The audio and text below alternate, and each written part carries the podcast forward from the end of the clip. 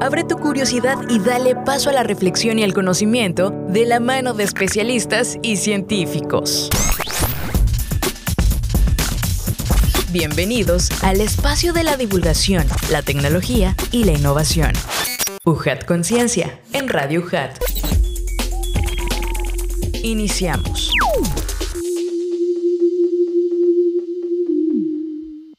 Hola amigos, ¿cómo están? Qué gusto saludarles otra vez a través de Radio HAT 96.1 de FM y también en plataformas digitales de ciencia y tecnología. Muy contentos de estar haciendo esta divulgación científica que llega a través de la Universidad Juárez Autónoma de Tabasco y otras latitudes. Les habla Adrián de Dios. Muchas gracias amigos por estar con nosotros. Ahora sí les presento a nuestro invitado de lujo de esta ocasión, profesor investigador de la DACA UJAT y me refiero al doctor Aldenamar Cruz Hernández. Doctor, qué gusto saludarle otra vez. ¿Cómo se encuentra?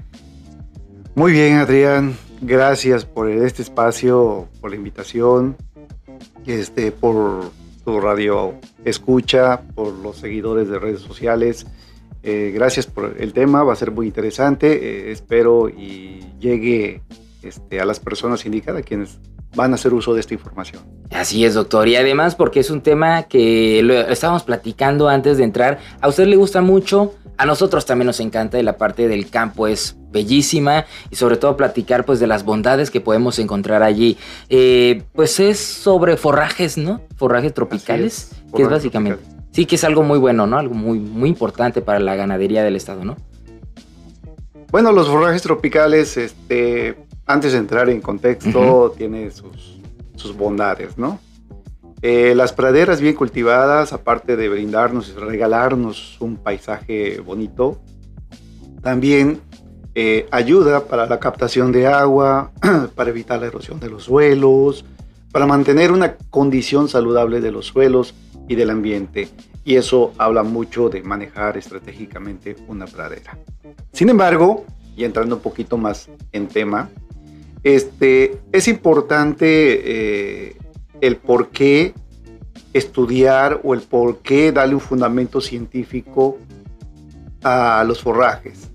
Eh, vamos a entrar en contexto. Aproximadamente México tiene 55 millones de hectáreas, de, que representa el 28% de la superficie nacional.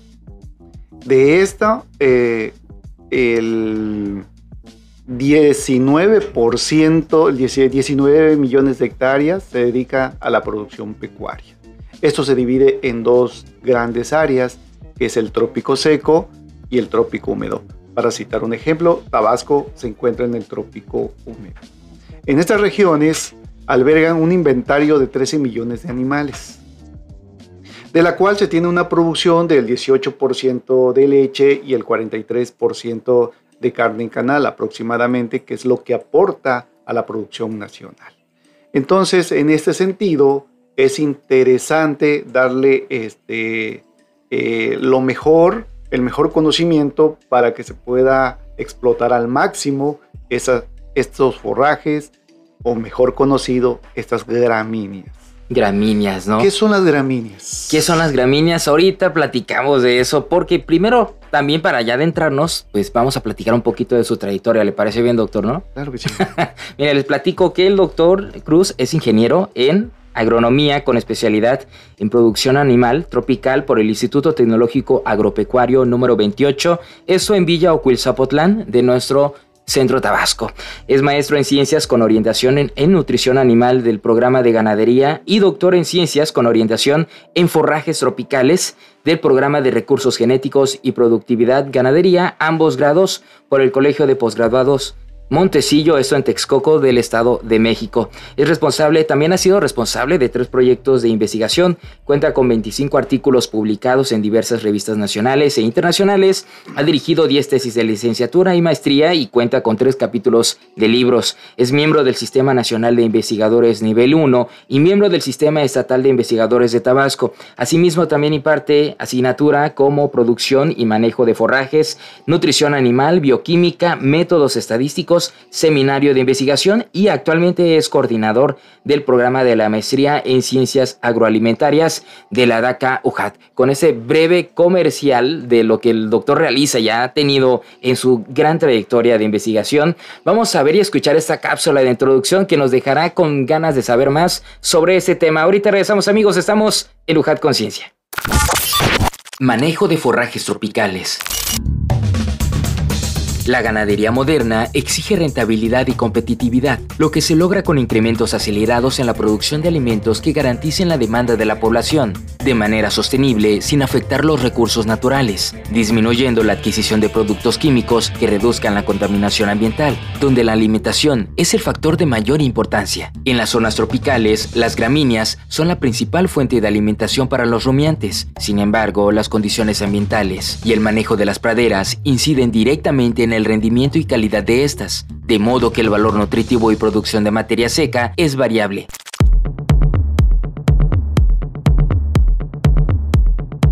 En las regiones tropicales existe baja producción tanto de carne como de leche. Esta limitante se atribuye a la estacionalidad que ocurre en la mayor parte del territorio nacional, poca producción de forrajes en épocas de seca y excedente en lluvias. También se le atribuye a la baja calidad de los pasos nativos, Existen nuevos cultivares de especies forrajeras que superan en rendimiento y calidad nutritiva a los pasos nativos, que tienen alto potencial forrajero que pertenecen al género Brachiaria híbridos, como mestizo, camello y brisanta cebe marandu, que toleran la sequía y se desarrollan en suelos alcalinos y ácidos. Evidencias con diferentes especies forrajeras tropicales evaluadas en Brasil, bajo condiciones de pastoreo rotacional y continuo. La interrupción del rebrote o periodo de descanso cuando el dosel forrajero intercepta el 95% de luz solar ha demostrado ser efectiva en controlar el desarrollo y la acumulación de tallos y material senescente, así como una eficiente acumulación de forraje con alto valor nutritivo. En ese sentido, la frecuencia e intensidad de cosecha son los dos componentes más importantes que determinan la producción de forrajes y la persistencia de esta. Amigos, continuamos en UJAT Conciencia, estamos en Radio UJAT 96.1 de FM y también en plataformas digitales de ciencia y tecnología UJAT. Gracias por estar con nosotros y continuamos con el doctor Aldenamar Cruz Hernández, profesor investigador de la DACA UJAT y estamos hablando sobre manejo de forrajes tropicales. En específico, su proyecto es desempeño animal, rendimiento y calidad nutritiva de los pastos híbridos Urogloa. Urogloa. Urogloa con manejo de pastoreo rotacional en el trópico húmedo. Y nos quedamos hace un ratito con algo muy interesante que son las gramíneas, ¿no, doctor? Es correcto, Adrián. Este, eh, cuando hablamos de gramínea, muchas personas se quedan pensando, ¿qué es esto, no? Este, están las gramíneas y están las leguminosas. Son dos grandes grupos eh, que de vegetación, ambos. Sin embargo, eh, las gramíneas, aparte de ser una, hierba, puede ser perenne o anuales, dependiendo este, el tipo, ¿no? Esto es interesante porque eh, el trópico, en el trópico húmedo existen este, tanto gramíneas nativas como gramíneas introducidas. Para hacer un, este, para ejemplificar más que son estas gramíneas. El trigo es una gramínea, el maíz es una gramínea, los forrajes son gramíneas. Y nos centramos en la parte de los forrajes, que es la parte de interés. ¿Por qué de interés? El 90% de los nutrimentos, según las investigaciones recientes, señalan o mencionan que lo encuentran los animales cuando consumen forraje. Pero la gramínea no es solo una parte. Hay más de 12.000 especies eh, de gramíneas, de las cuales eh, voy a mencionar las especies que más se utilizan o que la gente conoce o que nuestros ganaderos tienen acceso a ellos. Vamos a empezar hablando de los géneros, ¿no? Son cuatro géneros que son los más importantes, ¿no? Hablamos del género del pasto mulato del, perdón, género del paspalum, que quienes integran este género de paspalum, ¿no? Aquí encontramos al pasto remolino, encontramos al pasto camalote, la grama amarga, por citar algunos ejemplos. Pero también está el género de este, los penicetum. ¿Cuáles son estos penicetum? Son pastos altos que en los últimos años los productores, los ganaderos lo han estado adoptando con la finalidad de mantener alimento suficiente para las crisis este, que se presentan en las diferentes épocas del año. La crisis de, alimento, ¿no? como lo que acaba de pasar. Dentro de estos penicetum, estos pastos altos, encontramos eh, el CT-115, el pasto Cuba, el Taiwán, el pasto morado, el pasto alemán. Estos pastos, a pesar de tener una gran producción y una calidad nutrimental, también son exigentes en nutrimento de, este, de suelo, requieren suelos fértiles para expresar su potencial. Pero hay otro grupo interesante que son los sinodones. Estos sinodones también se conocen como el pasto estrella, este, como el pasto alicia, son nombres comunes este, que más utilizan los productores. En algún momento el pasto estrella este sinodón se logró considerar como un pasto convencional, muy parecido al pasto remolino.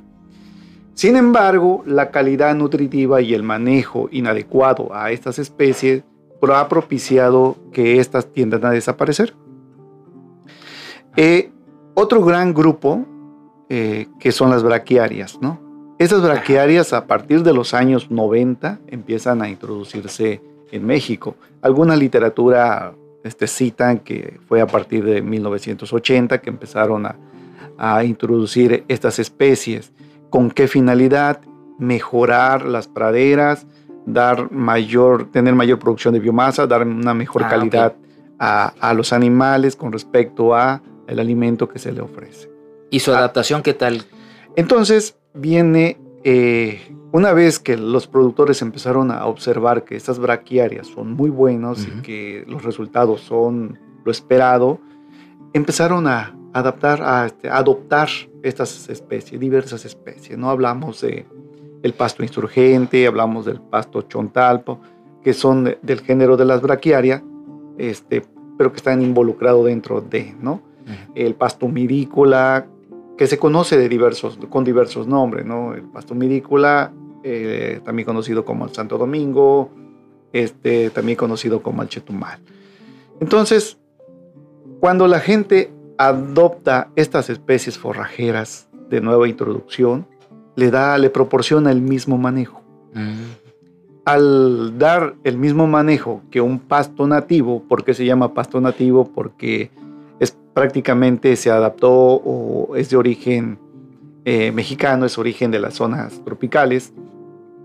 Y estos pastos resisten a cualquier tipo de manejo, a cualquier condición de manejo. Ah, Entonces, desaparecen por un momento y posteriormente vuelven a aparecer. Para citar un ejemplo, el remolino. Tenemos pastos remolino en las praderas durante las épocas de lluvias y durante las épocas de nortes. Empezando las épocas de seca se acaba. Pueden observar para la zona de Tabasco, todas las regiones ganaderas empezaron, todas las zonas ganaderas empezaron a quedarse sin forrajes. Empezó a, haber una crisis de hambre para los animales. Y es aquí donde se recurre a, los nuevos, a las nuevas braquiarias. Y en este caso también entran otras especies, los híbridos.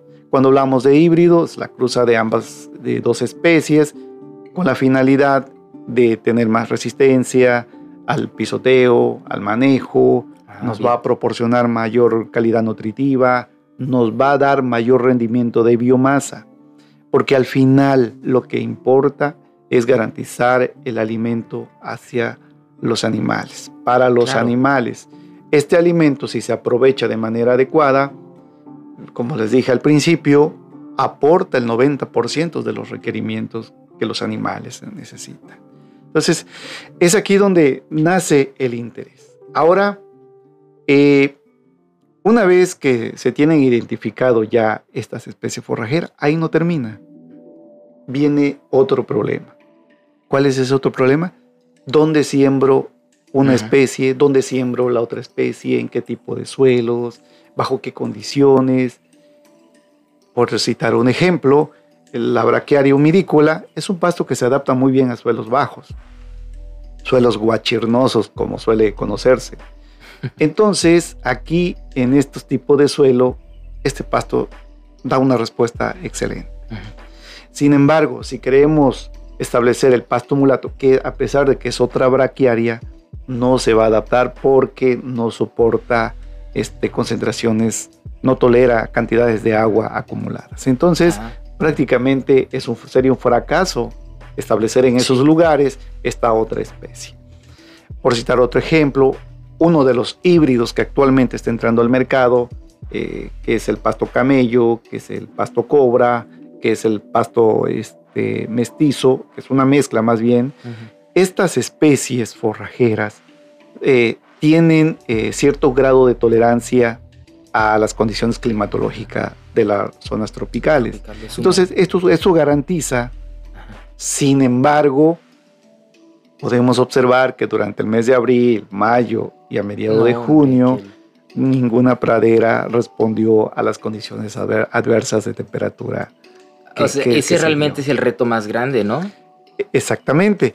Entonces, de aquí es donde parte el interés o el este, hacer una búsqueda de información para generar estrategias de manejo que nos garanticen tener, ofrecerle a los animales este, biomasa de calidad, forraje de calidad y que al mismo tiempo evitemos la degradación de las praderas, ¿no? Que eso es el punto este, medular. Entonces, a todo esto le llamamos manejo. Y es al punto donde quiero abordar en otro espacio. En otro espacio, pero sí, ahorita platicamos de esto mismo porque, porque además, doctor, eh, el hecho de decir que son híbridos eh, son, pues digamos, en cierta manera patente, ¿no? De, alguna, de algún grupo de investigación, de alguna institución. ¿Esos que nos ha mencionado eh, son de la universidad o de dónde son estos modelos? No, pues estamos todavía muy lejos de hacer nuestros propios híbridos, de hacer nuestros clones. Eh, pues no, es complicado este, puntualizar eh, los puntos que nos ha orillado a no tener lo nuestro, ¿no? Sin embargo, eh, las empresas que se dedican a esto, que precisamente provienen de Brasil, de Colombia y de otros países son los que tienen esta patente, los que tienen el derecho de venta. Y, y esto, este, afortunadamente, teniendo comunicación con ellos o una cercanía con estas personas, pues nos han facilitado esos, este, esas semillas, esos germoplasma, del cual nosotros estamos estableciendo en el proyecto con la finalidad de obtener información y que esta información pueda llegar a, a, ser utilizado por los ganaderos. Información como nos decían. Sobre, los, sobre el manejo. Aquí... Si, si resisten el calor, la lluvia, todos estos, ¿no? Sí, eh, efectivamente. Eh, cuando hablamos de los híbridos, nos referimos a que son especies que tienen la capacidad de resistir temperaturas, de resistir pisoteo o carga excesiva de animales, cuenta con muchas, este, muchas bondades, ¿no? Sin embargo, si nosotros no le damos el manejo adecuado, prácticamente no podemos explotar el potencial forrajero que estos híbridos ofrecen. En el caso del proyecto se tiene involucrado el pasto marandú, que es una braquiaria, y el pasto mestizo, que es una mezcla del pasto camello, del pasto cobra y del pasto mulato. ¿no? Entonces, eh, ¿qué se busca? Romper un poco el manejo tradicional. ¿En qué consiste el manejo tradicional? Eh, aquí es donde recae el punto medular del proyecto de investigación que su servidor tiene a cargo. Eh, el manejo tradicional en qué se basa? En días de descanso. Existen dos componentes básicos elementales que es la frecuencia y la intensidad de pastoreo. Estos dos componentes, eh, el primero se refiere a los días, ¿no? Hoy pastorean, hoy utilizan una pradera y posteriormente se le da 21, 28, 35, 42 días de descanso, depende de la decisión del manejador, ¿no? Entonces, pero ¿qué ocurre con ese descanso? Eh, se, especula que durante esos 35 días la planta va a tener el crecimiento suficiente y eh, el valor nutritivo que se requiere, ¿no? Sin embargo, nosotros estamos infiriendo de que la planta va a tener esas condiciones. Pero existen factores externos, ajenos al manejo, que no depende de nuestra decisión. Entonces es aquí donde empezamos a reflexionar qué necesita la planta. La planta necesita tener las condiciones para que pueda este, crecer, rápidamente. ¿Por qué razón? Si un productor, un ganadero, maneja, le da nueve ciclos de pastoreo a su pradera, con esta estrategia que, estoy proponiendo, que estamos llevando a cabo, podemos dar 10, 11 mm. este ciclo de rotación. Y esto prácticamente sería un incremento al consumo, un incremento a la transformación carne-leche y al mismo tiempo un incremento económico, que es lo que se busca, ¿no? Pero para que esto ocurra, tenemos que entender o tratar de observar el comportamiento de las plantas forrajeras. ¿Qué quiero decir con esto? Si los animales consumen a ras de suelo la planta, esta planta va a tardar más, de 35, 45 días, dos meses, más días en recuperarse. Y no solamente eso, también se corre el riesgo de tener invasiones de los pastos nativos, porque su nombre lo dice, son de ahí, están adaptados al ambiente. Entonces ellos al tener la oportunidad se desarrollan. Aparte de esto también vamos a tener presencias de maleza, pastos ¿no? de especies no deseadas. Y no solamente eso, nos vamos a lo peor, que es la degradación de los suelos. Y entonces de esa manera estamos eh, perdiendo mucho con el solo hecho de manejar inadecuadamente una pradera. Esto se llama intensidad, que es el otro componente de la producción. Hablamos de intensidad y frecuencia, que son dos componentes básicos en los sistemas de pastoreo. Ahora bien, ¿qué se pretende hacer? En este caso, tomando como referencia investigaciones que se han hecho en otros países, entonces nosotros tomamos la decisión de manejar a una intensidad residual. ¿Qué quiere decir intensidad residual? Es la altura que queda después de que la pradera es cosechado, ya sea por los animales o por, el medio por medio mecánico, ¿no? Después, de esos 30 centímetros se les deja este, los, el, eh, el, tiempo suficiente para que crezcan y posteriormente interrumpir el crecimiento. ¿Qué buscamos con esto? Eh, no, primero, no dejar que la planta alcance su máxima madurez, porque viene sus desventajas. Cuando las plantas forrajeras alcanzan su máxima madurez, perdemos biomasa, tenemos mayor acumulación de materia seca, que el animal no lo va a aprovechar o que los animales no lo van a aprovechar, tenemos baja calidad nutrimental. Entonces es engañoso dejar que una pradera alcance su máximo crecimiento, ¿no? O el punto de floración que muchos productores o muchos ganaderos acostumbran a hacer, con la idea de que al momento de que va a florecer, va a caer semillas y estas semillas van, a, germinar, y posteriormente se va a repoblar la pradera. No es cierto, perdemos más, se genera un acolchado en los pastos y esto pues no nos sirve de mucho, no, no nos ayuda, al contrario nos afecta. Sí, claro. ¿Cuál es el punto este, que nosotros estamos proponiendo? Para este caso, nuestra condicionante, en lugar de usar días, 21, 28, 35, 42, etcétera, en días, estamos utilizando un septómetro. Un septómetro que nos va a captar la luz solar y nos va a decir en qué momento podemos interrumpir el crecimiento. Esto se basa, ¿en qué nos basamos? Bueno, se basa en investigaciones que se han hecho en otras latitudes del mundo. Ellos, este, el caso específico de los brasileños, ellos están utilizando el 95% como un indicador para interrumpir el crecimiento en las praderas. ¿Y cómo se alcanza el 95%? Se utiliza un septómetro, se coloca bajo arras del suelo, entonces si el septómetro me intercepta 10% de luz, quiere decir que el 90% está siendo interceptada por el dosel de la, de la planta.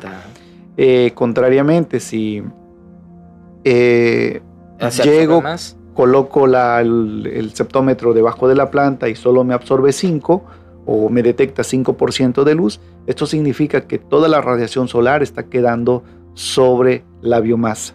Es decir, que en ese momento, para mí me está indicando la naturaleza propia, la luz solar, de que se debe de interrumpir el crecimiento. Y es el momento en que se le da la indicación al manejador del rancho para que éste meta los animales para su aprovechamiento. ¿sí? Y así sucesivamente se va haciendo estos, estos ciclos de pastoreo. Ahora, eh, ¿por qué a 95? ¿Por qué no a 100? Resulta que cuando las plantas interceptan el 100% de intensidad luminosa, acumulan mayor cantidad de materia senescente o material muerto por debajo del sustrato. Entonces, también genera pérdida, por un lado. Por otro lado, también disminuye su capacidad nutritiva, su calidad nutritiva. Entonces, eh, buscamos un equilibrio. ¿Por qué no al 90%? Se sabe que al 90% no se tiene mucha cantidad de biomasa. Entonces, este, eh, tenemos buena calidad, pero no tenemos esa, esa, esa cantidad que nosotros queremos, ¿no? Entonces, es aquí eh, estos puntos de gran interés que, he estado, que le estoy planeando, es con esta finalidad, ¿no? De tener un momento óptimo de aprovechamiento de estas braquiarias, sobre todo de estos híbridos. Como se desconoce su manejo, entonces este, esto nos da un plus, conocer y manejar adecuadamente las especies forrajeras, en este caso las braquiarias. ¿Ya han podido aplicarlo? ¿Han tenido la oportunidad de, tener contacto con productores o y, en ese sentido, doctor? Sí, este, para este proyecto eh, una parte se está llevando a cabo en la División Académica de Ciencias Agropecuarias, ah, eh, la DACA, y por otro lado estamos trabajando con productores de Palenque, Chiapas, gracias también al apoyo de la empresa Papalotlan, que es la que nos proporciona los recursos de germoplasma, las semillas, para ah, llevar a cabo estos ensayos prácticamente son ensayos. Este, ¿Cuáles son los beneficios? Hay datos preliminares en este momento que, tenemos, todavía eh, no se pueden publicar porque no están analizados a ah, fondo. Sin embargo, ya me adelanto, me atrevo a decir que tenemos entre ganancia con animales de 500 a 600 gramos, ah, que son las medias que, están este, con eh, una intercepción de 95% de intensidad luminosa y una altura residual de 30 centímetros. Para el caso de Marandú y para el caso del mestizo, este, los resultados son muy buenos. Ahora, doctor, también en la parte del suelo, ¿ustedes también valoran eso? ¿Cómo es el impacto hacia el suelo? Sí, en este caso, eh, precisamente cuando utilizamos este tipo de, aplicación, eh, les dejamos, ¿por qué 30 centímetros? Según estudios que se han hecho en otras especies, en otros géneros como los panicum, el caso del Mombasa, el caso de Tanzania, que están siendo muy estudiados en otros países, este, ellos recomiendan 30 centímetros para ganado de engorda y 50 centímetros de altura residual para ganado con cría o ganado de cría, como, como se le llama. Entonces, esa es la recomendación que ellos manejan para estas especies. En cambio, nosotros estamos utilizando las braquiarias y por esa razón, partiendo no de cero, sino partiendo de los fundamentos científicos que se ha generado, eh, estamos utilizando 30 y 40 centímetros de altura residual en este caso. ¿Por qué no más abajo? Eh, hay productores que me dicen, oye, pero me estás dejando en la pradera muchas hojas, me estás dejando mucho material vegetal que el animal puede aprovechar. Sí, pero eh, si la planta tiene hojas residuales, esto ayuda a que tenga un rápido crecimiento, una respuesta inmediata a la defoliación. Contrario, si se deja sin hoja, esto tardaría más. Entonces, esto es un punto medular. Sí, pues es, es muy interesante ver cómo puede tener una aplicación también para el desarrollo, pues crecimiento óptimo de las, del, ganado, ¿no? Eh, ¿Hacia dónde va este proyecto, doctor? ¿Qué más continúa? Aparte de los resultados preliminares que van a publicar, ¿qué más continúa el proyecto? Este, por ahora estamos haciendo unos ensayos con becerros este, en, Gorda. Eh, la idea es llevar esto, estos resultados a la práctica directamente ya a campo en producción de leche. Ah, que ese es, la, es el compromiso que tengo con la, con la división. Espero y este, logramos concluir exitosamente estos proyectos, porque al final son resultados que son datos que no tenemos. Sí, hablamos mucho de, pasto, hablamos mucho de gramíneas.